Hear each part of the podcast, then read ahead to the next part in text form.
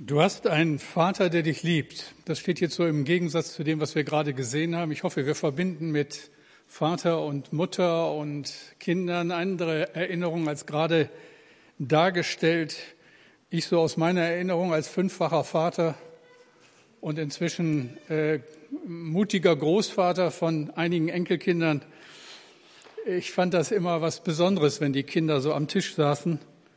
Man genießt es ja besonders, wenn sie klein sind. Äh, da kann Familie auch in einem gewissen Grad natürlich anstrengend sein. Eins, zwei, drei oder mehr Kinder sitzen um den Tisch herum und manchmal sind sie erbarmungslos, besonders beim Essen. Äh, unsere Erfahrung war, einer hat immer was am Essen auszusetzen und streiten können sie besonders beim Essen wie die Weltmeister. Äh, und dann kommt Schwiegermutter zu Besuch und sagt, wir früher, wir durften beim Essen überhaupt nicht reden.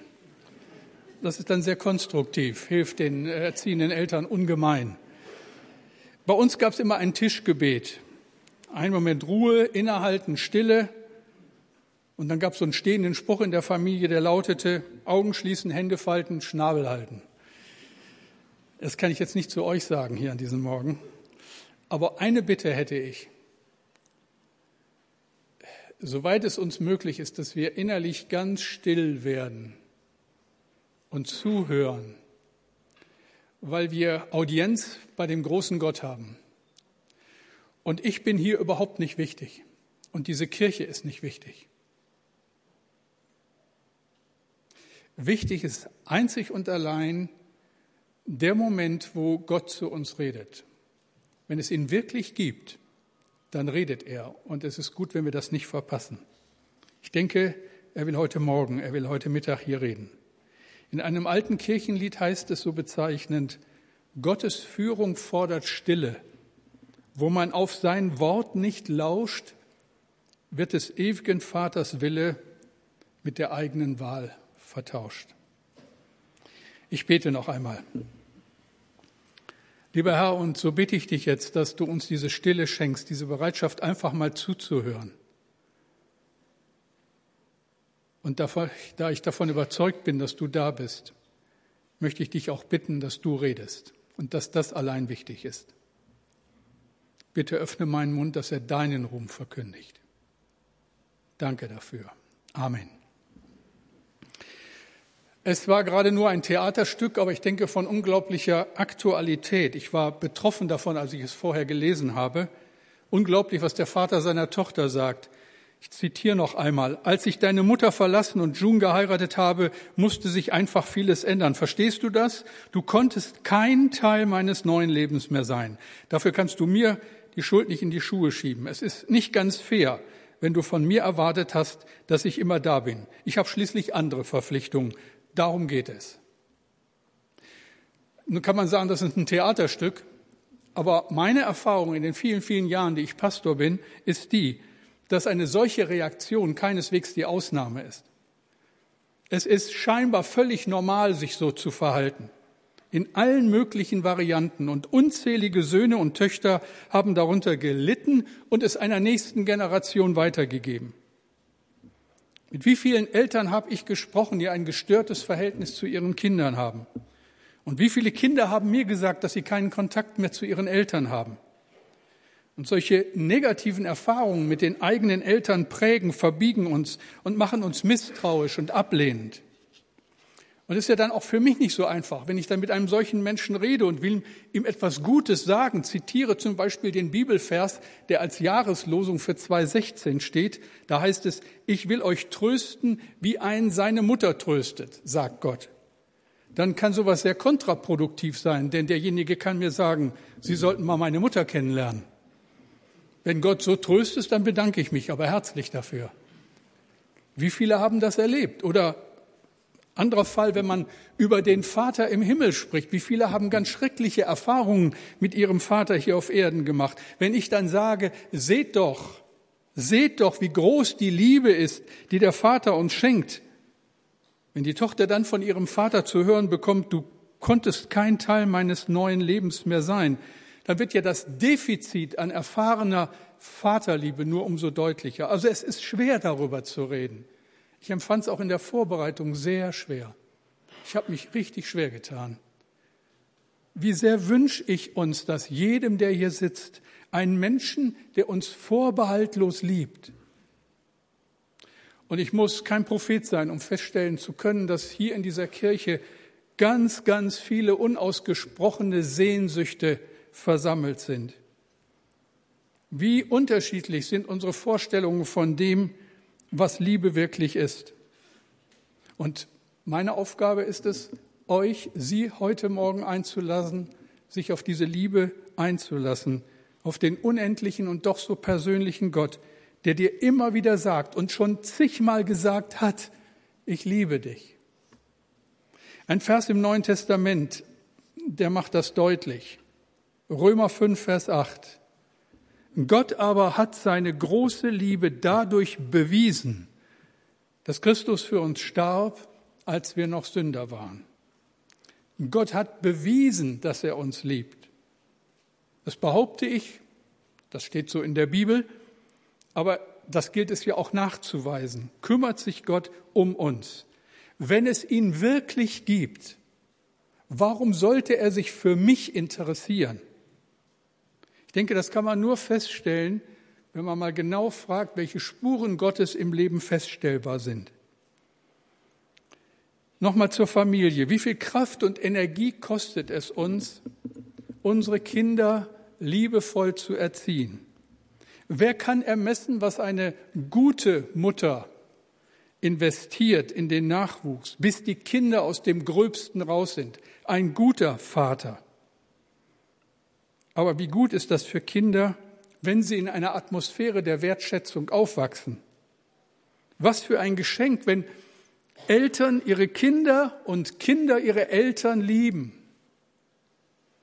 Ich war ja vor drei Jahren sehr krank und bekam die Diagnose, dass ich Krebs habe.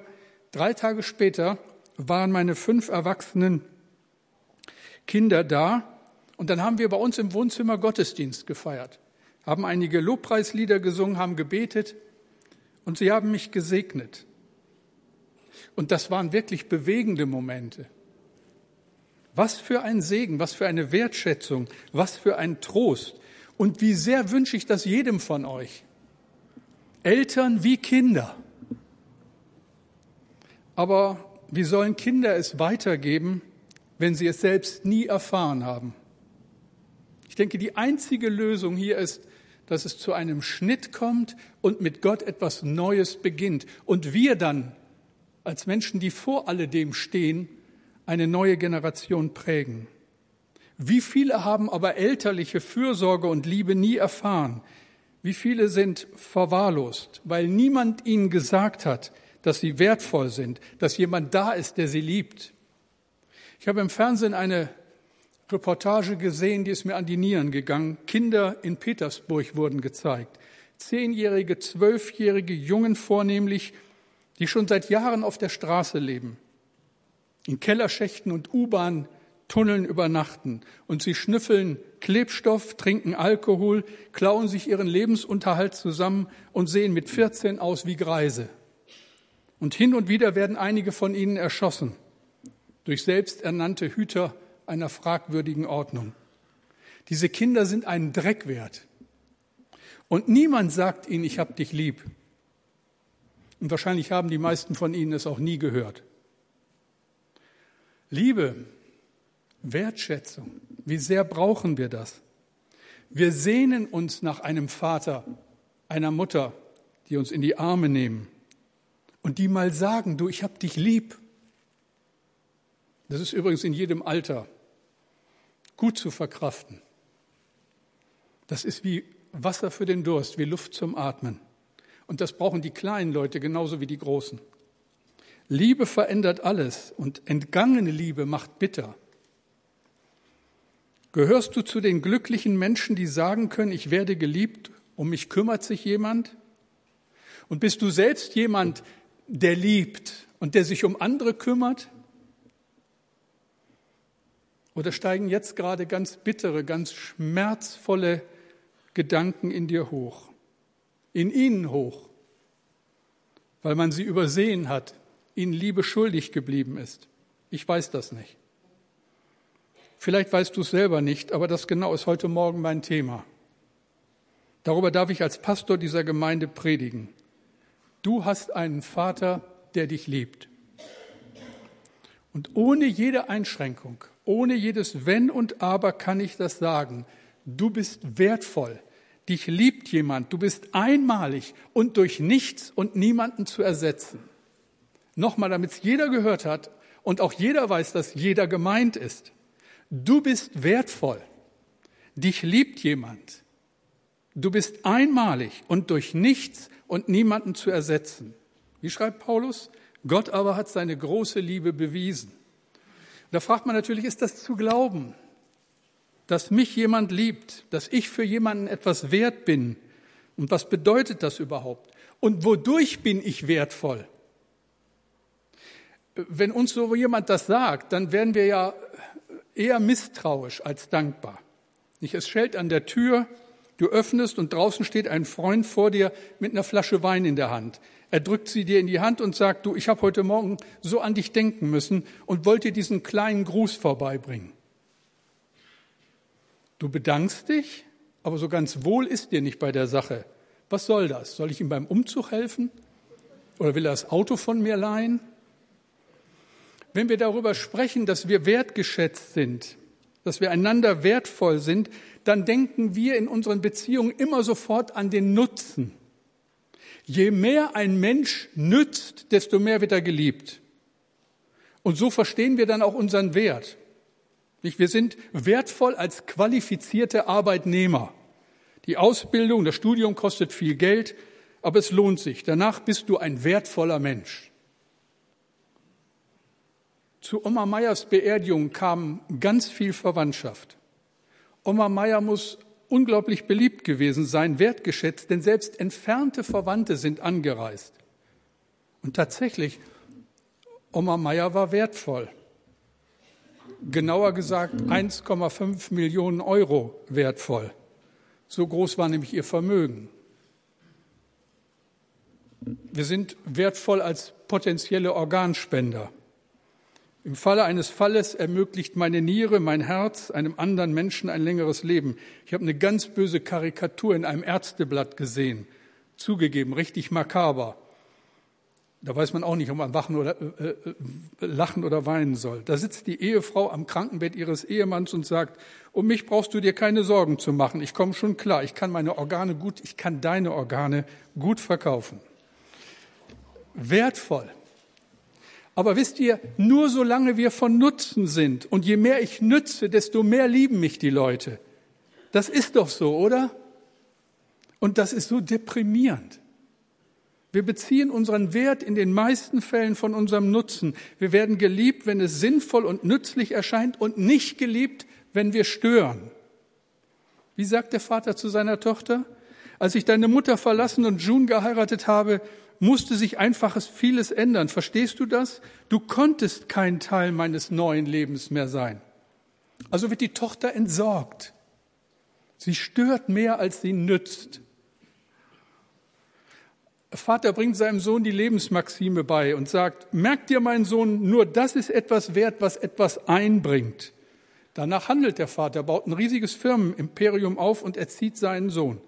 Jahre später übernimmt der Sohn die Firma, der Vater tritt in den Ruhestand. Eines Tages beschwert er sich bei seinem Sohn, weil der sich so wenig um ihn kümmert. Da sagt der Sohn, Vater, du hast mir immer gesagt, nur das ist etwas wert, was etwas einbringt. Und du bringst nichts mehr ein. Die Vereinsamung der Senioren in ihren Wohnungen und Altersheimen entwickelt sich in unserem Land dramatisch. Es kümmert sich keiner um sie, weil sie ja nichts mehr einbringen. Aber auch Menschen in jungen Jahren erfahren das, die schon alleine leben und die ein erhebliches Defizit an erfahrener Liebe haben. Gott aber hat seine große Liebe bewiesen. Wie denn? Warum sollte Gott, wenn es ihn überhaupt gibt, warum sollte er mich lieben? Was hätte er denn davon? Liebenswert ich? Warum ich? Pastor, im Ernst, warum ich?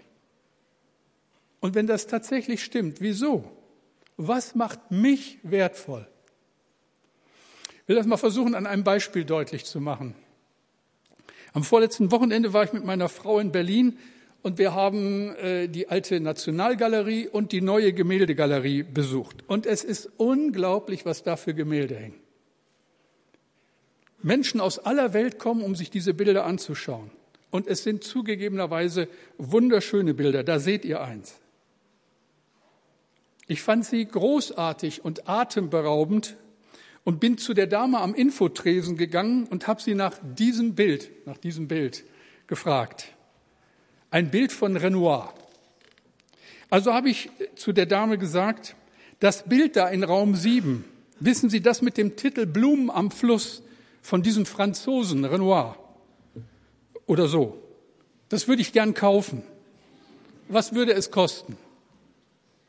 Die gute Frau starrt mich mit einer Mischung aus Verblüffung, Staunen und Hysterie an. Äh, wollen Sie mich ver... So ein Bild kann man doch nicht kaufen, das ist einmalig. Naja, sage ich, da hängt ja eine ganze Menge von rum. Die Frau ruft die Polizei und die kommt dann auch gleich und hat den Arzt dabei. Das stimmt nicht. In der Galerie war ich wirklich, aber äh, die Geschichte stimmt nicht. Äh, ich will damit nur was deutlich machen. Ich war mit meiner Frau, ich war mit Esther in der Galerie, aber so ein Blödsinn habe ich natürlich nicht gesagt. Was macht den Wert eines solchen Bildes aus? Es ist ein Gemälde von Renoir. Habt ihr das? Meins würde da nicht hängen. Würde ich malen. Ich habe es mal versucht, ich habe es auch wieder gelassen. Es ist unverkäuflich, eigentlich unbezahlbar. Es ist einmalig und es ist von Renoir. Jetzt mal zurück zu uns, zu dir und zu mir. Du bist auch einmalig. Dich gibt's nur einmal, mich übrigens auch. Und jeden Tag blättern wir so ein Stück von dieser Einmaligkeit hin und leben so in den Tag hinein. Wieder ein Tag vorbei. Wozu? Was macht mein Leben wertvoll? Wie lebe ich richtig? Woraus leite ich mein Leben ab? Wo kommt alles her und wo gehen wir hin? Noch einmal zu diesem Bild von Renoir. Manchmal wird ja so ein Bild verkauft, in der Regel versteigert. Das letzte, von dem ich gehört habe, eins von Van Gogh, das haben sie für 12,5 Millionen Pfund verkauft. Was war an diesem Bild so wertvoll, dass Leute bereit sind, solche Fantasiesummen zu zahlen? Zu was ist das Nütze? Kein Mensch hängt sich ja so ein Bild ins Wohnzimmer. Das kommt in den Safe als Wertanlage. Woher bezieht dieses Bild bloß seinen unglaublichen Wert? Einzig und allein von dem, der es gemalt hat. Rembrandt, Van Gogh, Renoir, Feuerbach, Monet, Manet oder wie sie auch alle heißen. Was macht dich und mich so wertvoll, so liebenswert? Unser Nutzen? Sorry, aber wir sind zwei von sieben Milliarden Menschen auf dieser Welt und man sagt, jeder ist zu ersetzen. Vielleicht haben sie dir ja gerade gekündigt. Vielleicht hat dich dein Ehepartner verlassen, deine Kinder seit Wochen nichts mehr von sich hören lassen. Was macht dich und mich so teuer? Nur einer, der, der uns geschaffen hat. Du bist geschaffen von ihm. Du bist ein Werk Gottes. Gott hat dich gewollt und am Tag der Zeugung zu dir Ja gesagt. Zu dir Ja gesagt. Und jetzt hör mal genau hin. Psalm 139, 13 bis 16. Du hast mich geschaffen, meinen Körper und meine Seele. Im Leib meiner Mutter hast du mich gebildet. Herr, ich danke dir dafür, dass du mich so wunderbar und einzigartig gemacht hast. Großartig ist alles, was du geschaffen hast. Das erkenne ich. Schon als ich im Verborgenen Gestalt annahm, unsichtbar noch, kunstvoll gebildet im Leib meiner Mutter, da war ich dir dennoch nicht verborgen. Als ich gerade erst entstand, hast du mich schon gesehen. Alle Tage meines Lebens hast du in dein Buch geschrieben, noch bevor einer von ihnen begann. Warum hat er das getan? Was liegt ihm an uns? Die Bibel sagt, Bevor wir überhaupt da waren, hat Gott schon uns gesehen, dich gesehen, geliebt und erwählt, vor Grundlegung der Welt. Du bist wertvoll, weil du ein Gedanke Gottes bist. Du bist wertvoll, weil er dich liebt, er dich geschaffen und gewollt hat, vor allem Nutzen, unabhängig von allem Nutzen. Dein Herz trägt den Namenszug deines Schöpfers. Gott, ihr habt bei dem Bild vielleicht gesehen, ganz unten am rechten Rand, Renoir. Dein Herz trägt den Namenszug Gottes. Und jetzt frage ich euch, ihr Lieben, wenn das stimmt, nehmen wir das mal an. Gäbe es eine größere Sensation? Und jetzt mal ein Wort an die, die schon lange dazugehören, an die lieben Gemeindeglieder. Wenn das stimmt, müssen wir da nicht brennen? Kann man sich Christ nennen und gleichzeitig so dahin plätschern? Der Hintergrund meines Lebens ist der lebendige Gott. Er hat mich geschaffen und er liebt mich. Und das macht mich so wertvoll. Wisst ihr, so viele Menschen gehen so billig mit dem teuersten um, was sie haben, mit der Frage nach ihrem Leben. Wer liebt mich?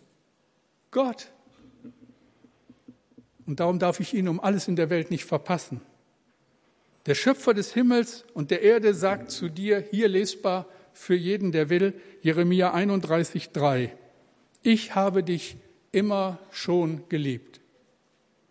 Da steht es.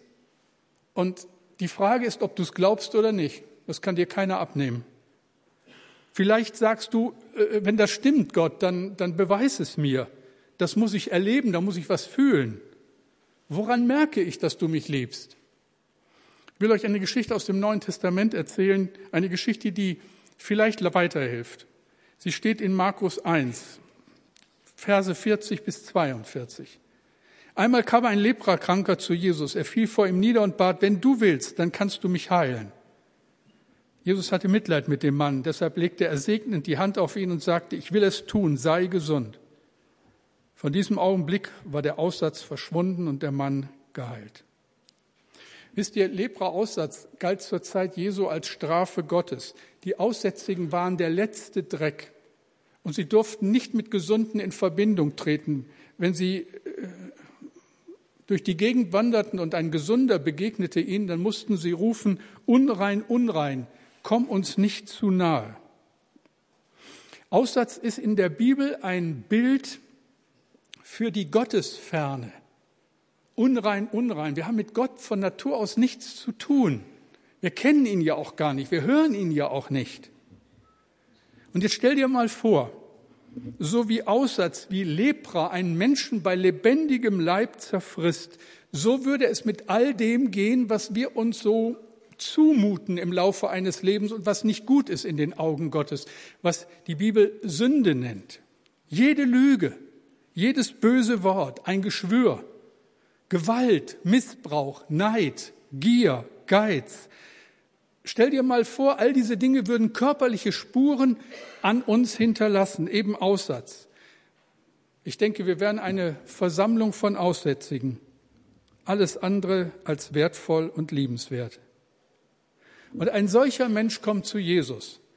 Und er kümmert sich nicht um die Leute. Wisst ihr, manchmal ist das auch schwierig. Dann wird man angesprochen und neben einem sitzen Leute, und man denkt, ja, was könnten die jetzt denken, wenn, ja, wenn ich so eine Entscheidung treffe, wenn ich mich entschließe, mal so einen ersten Schritt mit Gott zu tun. Und den Mann kümmert das überhaupt nicht. Der will unter allen Umständen mit Jesus zusammenkommen. Dieser Mann will das eine.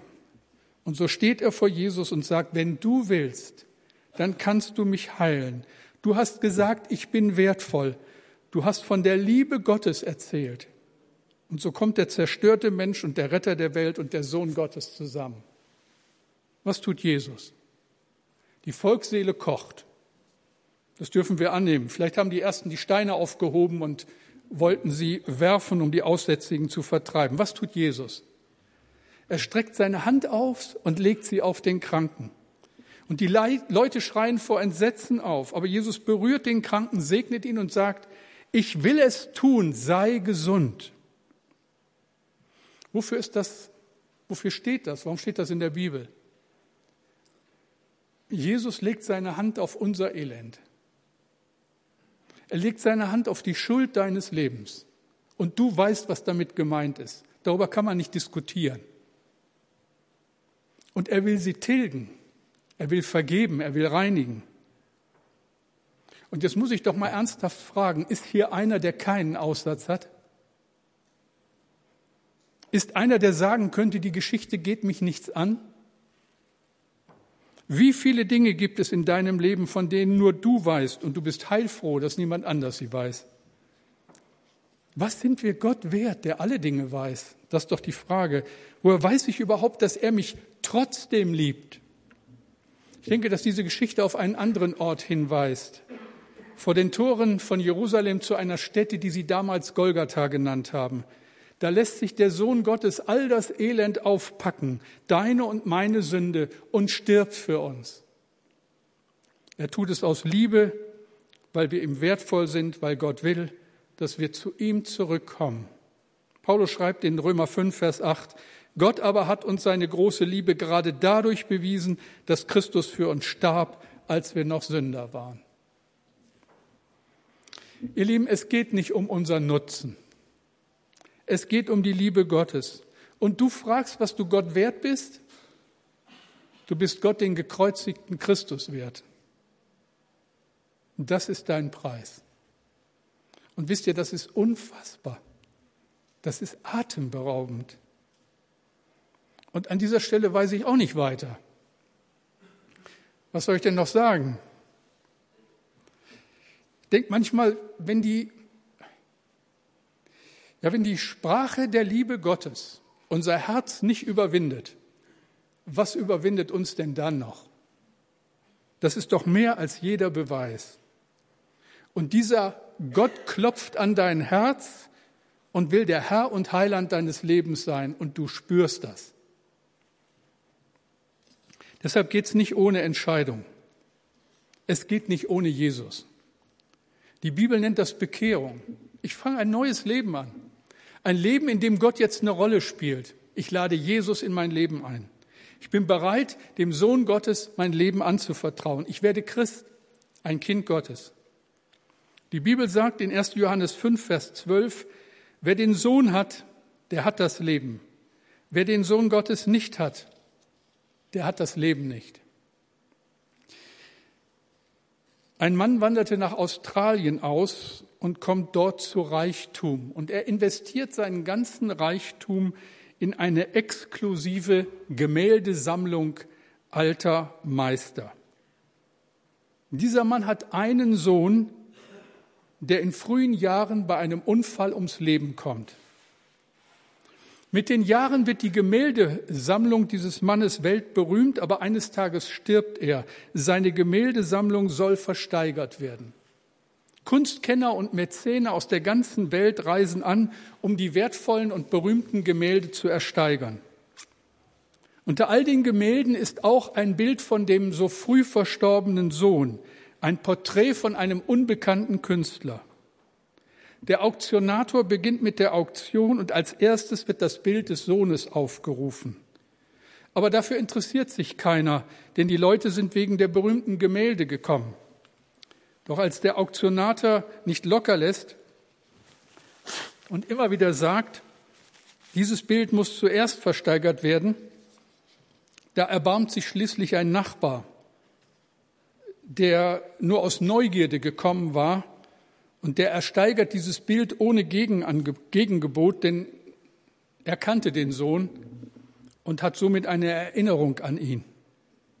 Nachdem das Bild des Sohnes versteigert ist, bricht der Auktionator die Auktion ab. Die Leute sind empört, klar, und verstehen nicht, was das soll. Die Begründung steht im Testament des Verstorbenen. Wer den Sohn nimmt, der bekommt alles. Wer den Sohn nimmt, der bekommt alles. Der lernt seinen Vater im Himmel kennen. Und damit sind wir bei der entscheidenden Frage an diesem Morgen. Wie geht das? Wie wird man Christ? Wie wird man ein Kind Gottes? Die Bibel sagt, indem du bittest, dass Gott in dein Leben kommt. Indem du sagst, Jesus, komm in mein Leben. Wer den Sohn hat, bekommt alles. Jesus sagt, ich bin der Weg und die Wahrheit und das Leben. Niemand kommt zum Vater, denn allein durch mich. Kennst du Jesus? Vielleicht lernst du ihn heute kennen. Ein erster Schritt, zu dem ich einladen möchte. Jesus sagt an anderer Stelle, sieh, ich stehe vor der Tür und klopfe an. Wenn jemand meine Stimme hören wird und die Tür auftun, zu dem werde ich eingehen und das Abendmahl mit ihm halten und er mit mir. Wenn du an diesem Morgen seine Stimme hörst, dann öffne ihm dein Leben. Dazu will ich gleich einladen, aber erstmal singen wir noch ein Lied, ein wunderschönes. Steht dazu auf.